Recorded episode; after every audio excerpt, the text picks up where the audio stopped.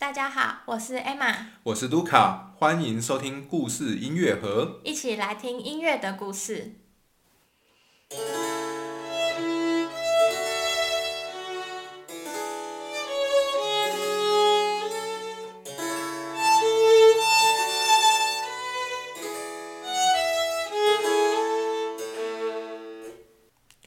今天是葛鲁克系列第十一集。上一集我们讲到葛鲁克的歌剧在维也纳首次亮相。葛鲁克他受到维也纳皇室的委托，为了庆祝玛利亚德蕾莎的生日，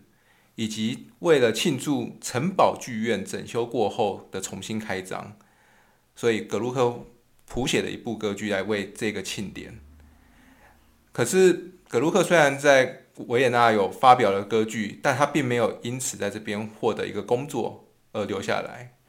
他最后还是回去了他巡回剧团的工作，然后在巡回剧团又待了两年。不过葛鲁克显然是一心的想要回到维也纳定居，在维也纳找一个好的工作。那究竟维也纳，在究竟葛鲁克最后用了什么方法回到了维也纳呢？对，这就是我们今天要讲的一个其中一个很大的重点，就是因为毕竟维也纳是当时就是很多音乐家或是学音乐的人都很向往可以到那边去发展的一个音乐之都这样子，所以格鲁克呢，他歌剧虽然演出的蛮顺利的，但是没有办法因此而留在维也纳之后。他就辗转的想了另外一个方法，然后来想办法先待在维也纳，然后再看看有什么方法可以呃留下来，呃，然后再找到工作这样子。这是一个什么样的方法呢？应该不是旁旁门左道吧？我也不知道这算不算旁门左道哎，就是他想办法呢，先去娶到了一个维也纳的姑娘。哦。对，然后因为这样子，所以他就有办法先在维也纳有一个稳定的这个居所。然后再来看看，就是有没有什么契机可以让他发展他的事业。哇，这可能也算是一个捷径。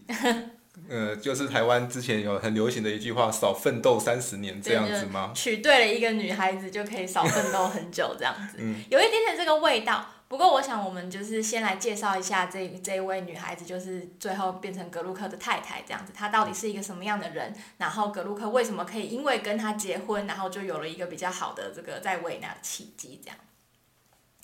那呃，这个女生呢，她的名字叫做玛利亚安娜贝尔金。好，那她我们就叫她玛利亚安娜。好，贝尔金是她娘家的姓这样。那其实蛮有趣的，就是。呃，他们是在一七五零年的九月十五号结婚的，好在维也纳。好，那结婚的那个这一年呢，格鲁克已经三十六岁了，然后这个女生呢，玛利亚安娜才十八岁，所以他们的这个年纪是差蛮多的哈。好，这是第一个蛮有趣的地方。好，那这个玛利亚安娜呢，她是一个维也纳的一个蛮有钱的商人的女儿，好，所以他们家里是算是蛮富裕的这样子。对，那嗯，一个。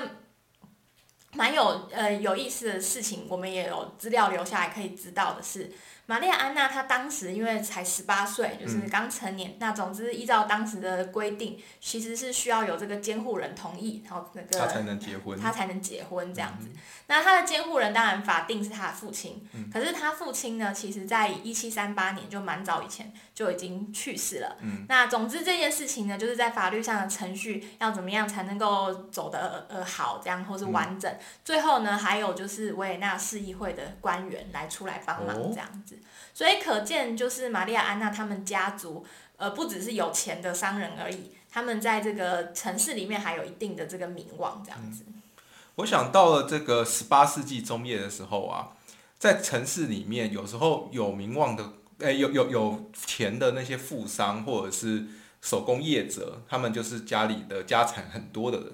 其实地位也大概，当然还是输给贵族。嗯，但是他们也都算是地方上有头有脸的人了。对对对，就是那种。看起来，玛丽亚安娜的家族应该就是在地方上，至少在维也纳，就是一个有头有脸的家族。对，就可能不算是非常大的豪门，可是也算是小小的那种，就是平民中的比较高高的平民，高阶的平民。对对对对，可以这样讲，这样。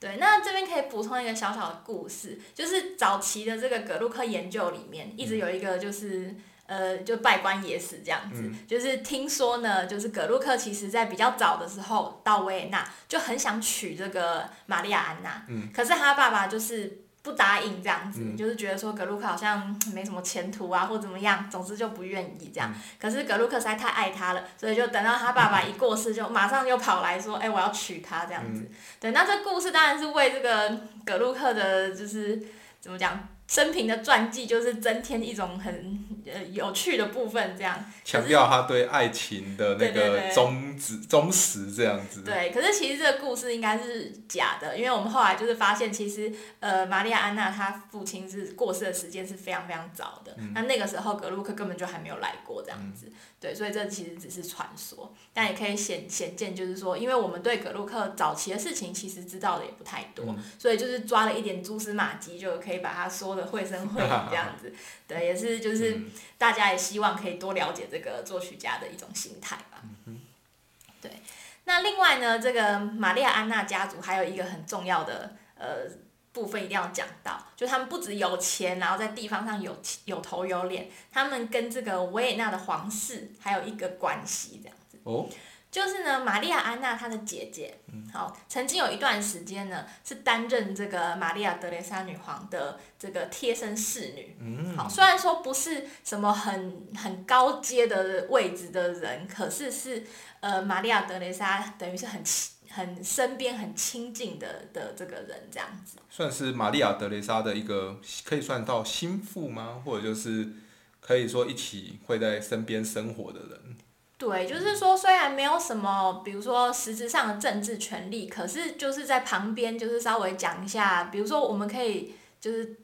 猜想可能有那种情境，比方玛利亚德雷莎说啊，我想要有一部新歌剧啊，然后这个姐姐在旁边说，哎，我跟你说，我妹妹的老公啊也可以谱这样子，就是类似像这种机会，其实是可以透过这样子这种贴身侍女这种身份，哦，可以去打进这个呃，就是皇皇室里面这样子。当然，它不是一个很正式的关系，然后我们也没有什么很明确的资料显示出这个姐姐真的有帮上什么很实际的。忙，可是就是这种很幽微的人脉，其实多多少少还是会有一些影响的。或者是说，换句话讲，就是当外面的人知道说，哎，这一家有一个姐姐是在这个呃玛利亚德雷莎身边的人，那外人看他们家族的这个眼光也会跟着不一样。没错。对，那这个姐姐后来呢，就当了几年的这个贴身侍女以后，也嫁给了一个就是维也纳的蛮重要的一个内政大臣，这样。所以换句话说，她是嫁给贵族了。对，她其实是算高价的，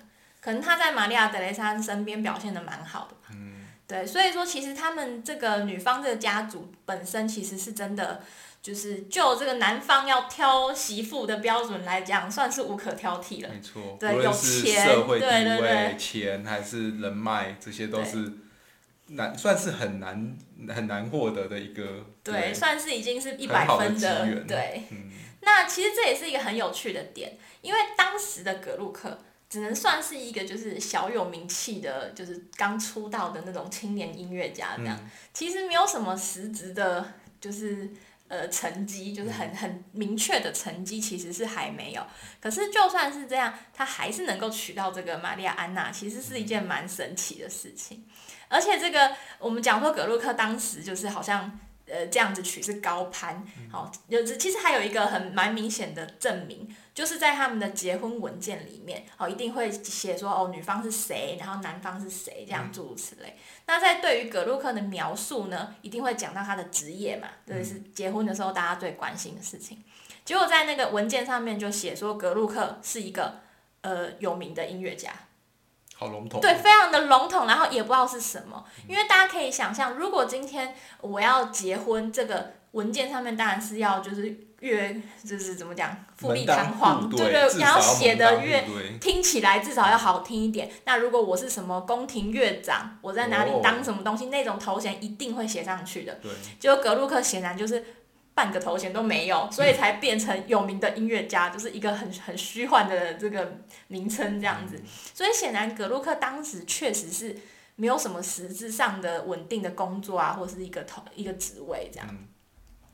但是无论如何呢，他还是成功的娶到这个玛利亚安娜。就是很多人都看看起来真的是高攀，然后而且看起来非常心机重，就是觉得我就是想办法弄到一个就是很好的太太，然后让我可以有人脉、有钱，然后还可以留在维也纳。对对对，就是等于就是去去巴结一门亲事来这样子。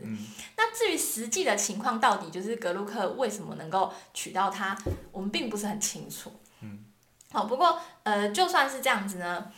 呃，我们后来还是可以慢慢的看出，就是虽然貌似好像呃，这这个这一门婚姻可能有很多种利益的交换的感觉，至少对格鲁克来讲。不过无论如何，他们婚后的生活感觉还是蛮幸福的。就他们感情是很好。对他们感情是很好的，即便一开始的时候，就是因为。格鲁克其实就是个呃穷穷小子，这样 可以这样讲。他有一点积蓄啦，可是跟真的就是有有稳定工作的人比起来，当然还是个年轻的穷小子这样。所以他们刚结婚的时候，其实是就住住到娘家就对了，就是说跟这个玛丽亚安娜她太太，还有她的岳母，就是玛丽亚安娜的妈妈，好，他们住在一起这样子，所以听起来还蛮像入赘的。嗯，这根本就是入赘。对，就其实就是。只差没有。惯妻性这样，对，所以一开始的时候就是这个感觉，就是呃，就是嗯，感觉格鲁克就是去扒扒上他们家这样子，但是呃，他们的婚姻其实是真的是一直都蛮幸福的这样。自从他们结婚以后呢，除非有什么很重要的事情，不然格鲁克的太太几乎是一每次都会跟着他一起出去旅行啊，做各种的工作这样子。哇，这不简单，因为那时候旅行其实也是蛮折腾人的，嗯，比如要长途坐马车，那对一个女子来讲，她要这样子跑出去，可能身体啊，或者是要习惯不同的生活，她跟着葛鲁克东奔西跑，真的蛮伟大的。对，而且其实后面就是也有一些旁边的人可能就描述到他们，就说。真的，他们感情很好啊，然后格鲁克太太是一个很好的人，然后都非常照顾他生活起居这样，而且甚至后面还有一封信是呃有留下来是格鲁克太太写的，他托了一个朋友，就那时候格鲁克已经年纪很大，然后身体不太好，他托了一个朋友去拿一个什么比较有效的药来帮格鲁克就是呃治病这样子，就是类似像这些事情，其实都可以看出他们的感情是真的蛮好的。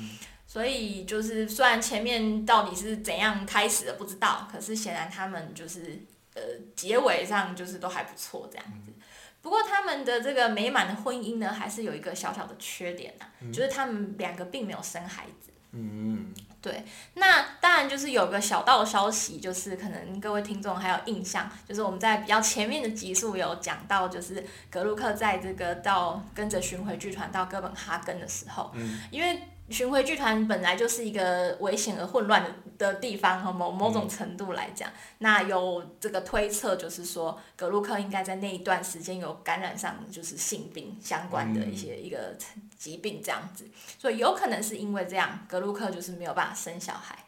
对，但是实际的情况我们也不知道。虽然我们几乎可以断定那真的是性病，但是至于他对格鲁克后续的影响是什么，其实也很难说。这样，不过呃，格鲁克夫妻他们没有小孩是事实啦，就是结结果是这样子。对，那他们虽然没有自己的孩子，但他们到了大概一七六零年代左右，他们有领养了一个一个女孩这样子。那这个女孩是格鲁克的一个姐妹的小孩。好，那因为这她这个姐妹就是也是蛮早就过世了，然后她那个那个小孩的爸爸就是有一点没办法养一个女儿这样，所以格鲁克他们就把这个女孩子等于是格鲁克的算是侄女吧，侄女对，就把她接过来收养这样子。那这个侄女呢是一个就是传说，就是有很多就是文献记录她是非常会唱歌这样子，对，那她的故事我们可能在后面还会再提到这样子。嗯，好。那这个格鲁克的婚姻看起来就是非常的顺利哈，娶到了一个真的是呃一百分的老婆。对对，不知道有没有漂亮不确定哦，没有没有什么直接描述。可是除此之外，真的是非常的就是。呃，一百分，有钱，然后有有势力，然后有房子，然后人又好，这样子真的是非常的棒。好，那这个婚姻顺利的话呢，事业也准备开始起飞了。好，真的是也是运都来了的感觉。好，那这也是一个很有趣的契机，就是在这个一七五二年的秋天，格鲁克接到了一个这个委托案，而且这个委托案呢是从意大利的那不勒斯过来的。嗯。那这个契机也是很有趣，就其实呃，这是一个很正常的状态，就是说那不勒斯那边有一间剧院，然后那个剧院经理呢就请这个格鲁克来帮他们这个剧院当当时的这个他们要开始的这个秋季的这个乐季，然后帮他们来谱写这个歌剧，就是很正常那种一般在乐季上面上演的歌剧这样。那不过这个这个那不勒斯的经理人为什么会找到格鲁克呢？他其实对，其实蛮神奇的，因为呃，当时他的理由也是很有趣。他说，因为格鲁克大家呃的风格跟我们不一样，好，所以呢，他如果过来了，会帮我们增添一一些这个新气象，就是这种很神奇的理由。就是说，哎，格鲁克虽然我们跟他可能不太熟，但是呢，他可能可以为我们带来什么呃一番新的这个面貌这样子，所以就说服了这个出钱的人说好，我们就请格鲁克。因为我想，之前我们讲格鲁克的意大利之旅的时候，他那时候还没有去过那不勒斯。呃，他没有去过。对，那他之后也都没有再去过意大利的其他，尤其他没有去过那不勒斯。那那边的人能找到他也是蛮厉害的。对，当然可以想见，就是他早期在意大利，虽然是比较在北意大利，那那不勒斯是算蛮南边的，但是可能名声多多少少在意大利地区还是有，啊一点点名声，然后在维也纳有一点点名声，然后这个经理人就觉得啊好啊，不然就试试看，反正他本来的目的就感觉那个那个说法就是有点像说，哎，我就是要去挖角一个比较没名的人，来看看可不可以有什么就是有趣的事情这样子，对，就蛮蛮蛮酷的一个一个。想法这样子，那反正总之他就找了格鲁克去这样，对，那格鲁克当然就是带着他的太太啊，刚结婚两个人甜蜜，然后呢就到这个那不勒斯，然后帮他们谱了一出歌剧。好，那这个这这个其实就是很正常的这个音乐家的委托接委托的这个过程这样。那他们这次接到的剧本呢是这个狄多王的仁慈。哦，迪托王的仁慈，相信这个很多人可能有听过，因为呢，后来莫扎特也写了过一部这个迪托王的仁慈，这样。那事实上这一部剧本呢，呃，在这个一七三八年就已经被写出来了。嗯。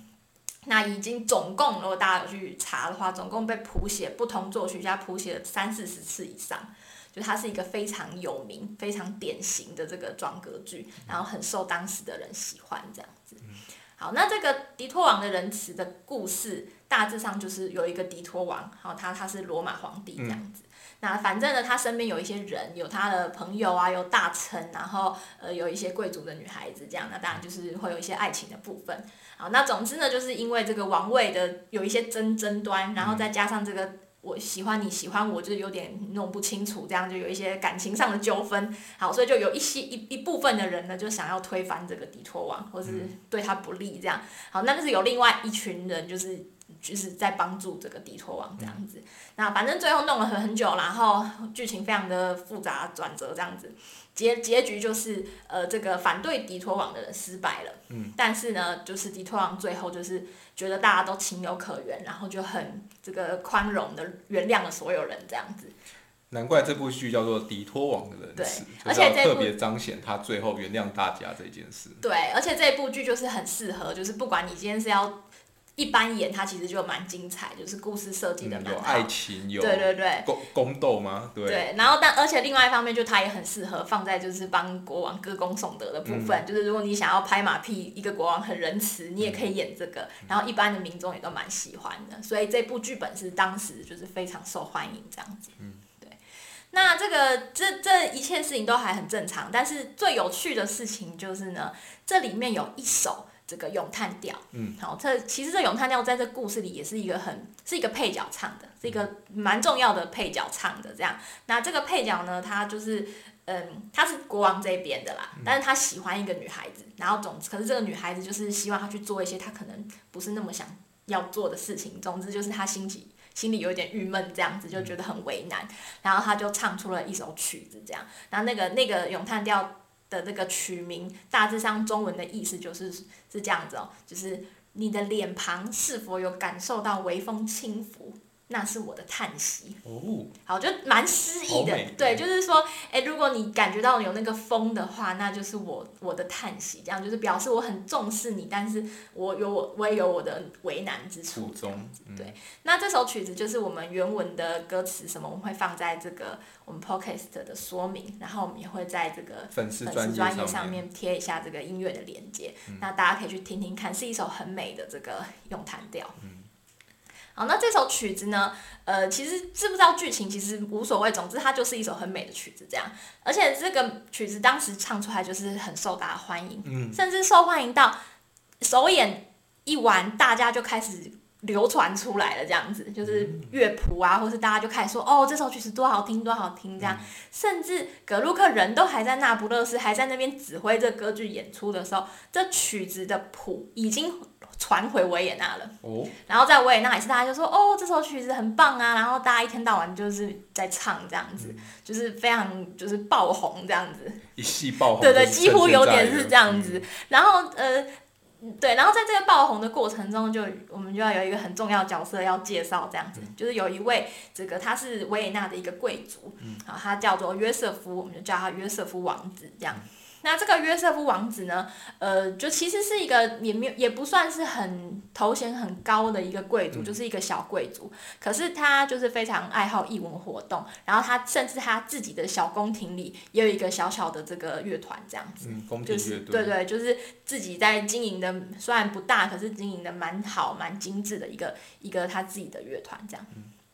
那这个约瑟夫王子呢，就也是当然看到这个谱谱嘛，他也很喜欢音乐，然后就叫叫这个乐团的人一定要演给他听。听完之后，他就说：“哇，这曲子真是太好听了！”结果他很好玩，他就跟他的这个当时的这个嗯。宫廷里面，他这个小宫廷里的这个乐长，啊，有一个宫廷乐长，好一个嗯，就是一个老先生这样，然后我就跟他说，哎、你赶快想办法去帮我把这个作曲家找来，我一定要认识他，然后我一定要让他就是到我这里来工作这样。嗯，然后这个老先生也是说，好好好，我帮你。所以呢，这个格鲁克一回来。他就马上去联络到格鲁克这样子，然后这个老宫廷院长就说：“哎、这个我们我们家王子就是想想用你这样。结果就很迅速的，就是他们就是在这个秋天的时候，他去这个拿波里去演嘛。然后在那一年的年底，或是最晚到隔年的年初，才过几个月而已，他就已经被接进那宫廷里面工作了。那他去那边做什么？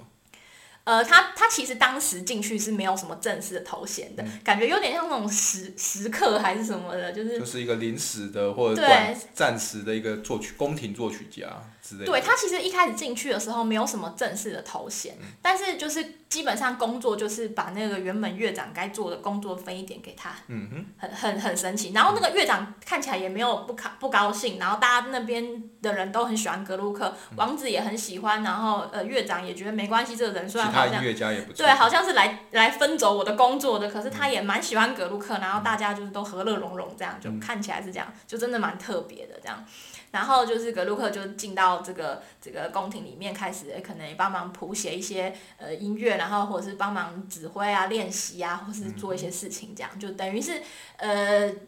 分了半个这个乐长的位置给他。哦，对，就是一开始是实质上的，他开始帮忙做一些事情。那甚至到了后来，这个真的乐长的头衔也分给他了。啊，那所以他抢了人家宫呃，没有没有没有。原本那个老宫廷乐长还在，哦，哦，只是就是反正也不能说，也没有规定一个宫廷只能有一个乐长。然后他们可能有用一些名字，比如说一个是呃，比如说什么什么荣誉乐长啊，或者什么，反正他们有稍微做一点这个名词上的区分，但实际上就是看起来真的是这个王子非常喜欢格鲁克，就是等于是真的是有一点像是这种伯乐吧，就是对格鲁克非常的赏识，然后就给他就一切的机会，给他一切的这个支持，这样子，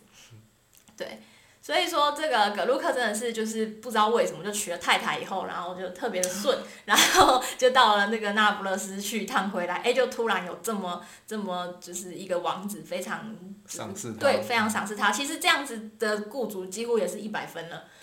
对他其实也等于是获得了一个固定的职位，对。在维也纳了。虽然一开始的时候表面上可能没有正式的头衔，可是实质上他已经就是起步了，可以可以这样讲，对。当他获得这个宫廷乐长头衔的时候，他等于也就是在维也纳确定了一个固定的职务。对，可是那是在比较后期后之后，他一开始进去的时候还没有。那后期其实他又接了很多奇奇怪怪的工作，所以这一个宫廷乐长的头衔其实也是比较像是就是多给他的而已。他其实他真的在这个约瑟夫王子的这个宫廷里面。呃，工作其实也没有到非常的久，哦，因为其实后来一方面他自己又接了很多其他的外务，那后来其实因为约瑟夫王子他自己就是好像被派去打仗还是怎样，但最后他的他的宫廷乐队是解散了，大概七八年以后，但是至少在刚开始的这段时间，就是格鲁克在在这个约瑟夫王子这边真的是一个非常重要的这个，嗯，就是怎么讲？职涯上面的一个很重要的里程碑，那也是因为透过他在他那个地方，格鲁克以认识了更多的就是整个维也纳贵族圈的人，这样，就是一切的这个开始都是从他进到这个约瑟夫王子的宫廷工作开始。好，那我们今天就讲了，主要是前半段是格鲁克他的婚姻，